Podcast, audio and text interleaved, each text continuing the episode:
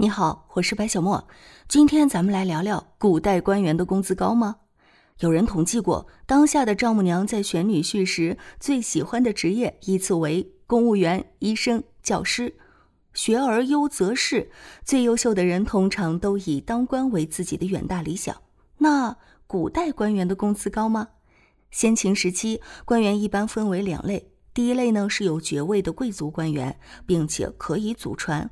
老子当官，儿子孙子也能当官。第二类是非贵族出身的官员，一般随机任用。第一类官员的收入啊，主要来源于贵族爵位所获得的采邑。所谓采邑，就是君王分封的土地，包括土地上的人口。从采邑上获得的收入，就相当于这类官员的工资了。这种世代做贵族、世代享有采邑的制度，叫做世卿世禄制。第二类官员呢，由于没有贵族编制，也没有采邑，因此只能从上级那儿领工资，叫做烧食。烧食的多少由雇佣双方协商决定。春秋时期，孔子周游列国，到魏国时，魏灵公有意留下他做官，但不知道工资该给多少，于是就问孔子：“你在鲁国的时候，俸禄是多少？”孔子答道：“一年大概是粟六万斗。”于是，魏国也按照这个标准给孔子发工资。清朝建立后，官员不再世袭，而是由国家直接任命，世卿世禄制失去了存在的基础。此后，官员的收入主要是国家给的俸禄。汉臣秦制，不同等级的官员俸禄水平差距不大。以汉朝为例，根据《汉书·颜师古注》和《后汉书》记载。汉朝官员从最高级别的三公到最低级别的小官，一共有十七个等级。官员的俸禄级别被称为“秩次”，秩序的秩，反映了不可僭越的等级秩序。秩次也成了衡量官员官职大小的标准。汉朝根据官员的秩次发放相应数量的粮食。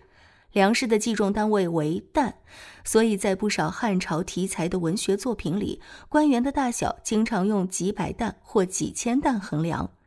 汉朝三公的年俸禄为万担，但这里的万担只是个虚数，实际为四千二百担。郡守的年俸禄为两千担，实际为一千四百四十担。级别最小的基层公务员月俸禄为十一担，折合每日为一斗二升。所以，这种小官又叫斗石。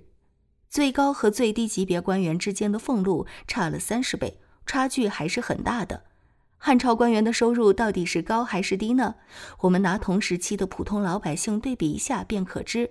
根据学者张兆凯的估算，汉朝三公级别官员的俸禄收入为普通民众收入的四十七倍。这样算下来，即便是最基层的斗石，也是普通人收入的一点五倍左右。二零一八年，我国人均国民总收入约六万七千元。假设这个数字是汉朝民众的收入水平，那么汉朝高级官员的年薪大约为三百万元，基层公务员的年薪大约为十万元。由此可见，汉朝基层公务员的收入与今天差不多。但高级别官员的收入就很高了，属于高官厚禄。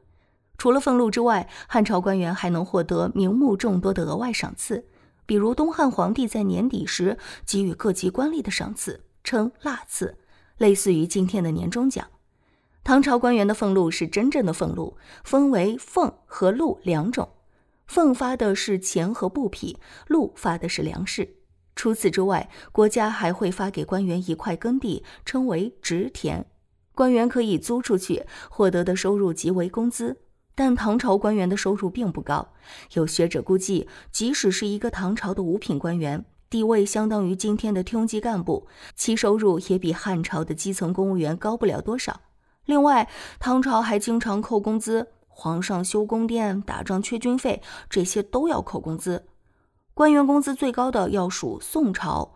宋朝官员的工资分为两部分：俸钱、禄宿等基本部分称为本俸；第二部分是各种职务补贴，称为天给。据《宋史职官志》记载，宋朝宰相、枢密使等高官每月俸钱为三百贯，折合成今天的购买力大概就是三十万元。另外还有春冬服各零二十匹，绢三十匹，棉百两。露宿月一百担，地方的县令级别每月二十贯，露宿每月五担。另外还有盐、茶、薪、酒等各种天给。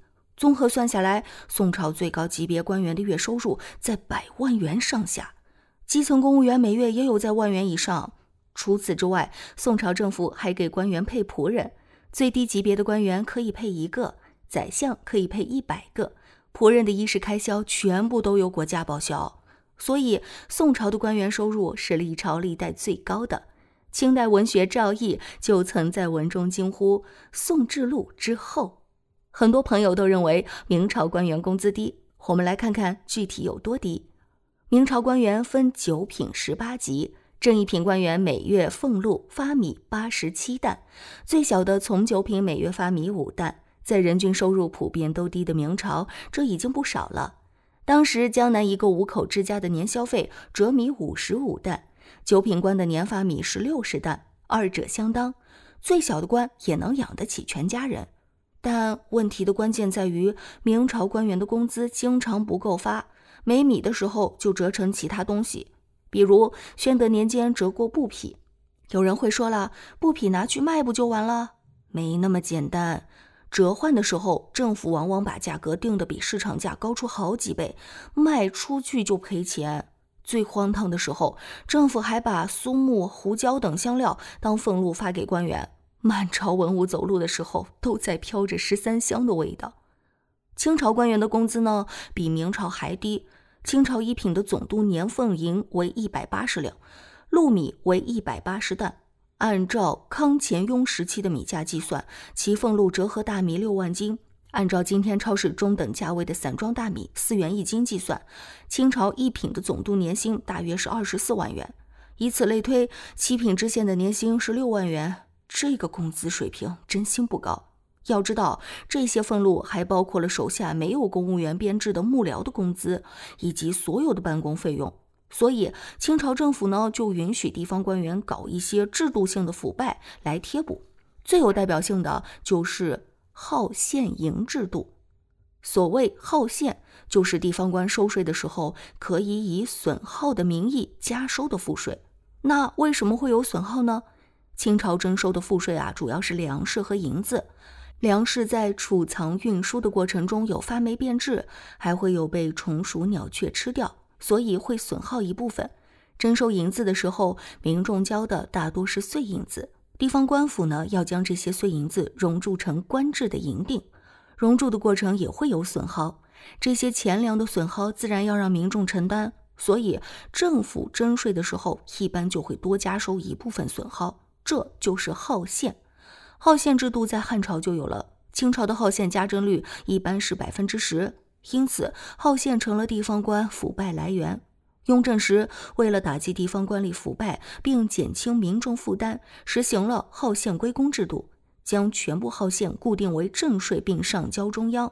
取而代之的是给地方官员的养廉银。总督的养廉银一万六千两，加上俸禄，折合今天的年收入超过一千万元。地方知县的养廉银一千二百两，加上俸禄呢，年收入约合今天的八十万元。至于不能收税的京官，靠地方官的送礼了，而且啊，套路极其繁多。比如冬天的时候要送炭镜来买炭取暖，夏天的时候要送冰镜来买冰降温。过年时要送年镜来买年货，尽管领导家里有喜事，还要送喜镜贺喜，甚至领导家的门卫都要送门镜来慰问打点。所以清朝官员的额外收入非常高，并不靠基本工资过日子。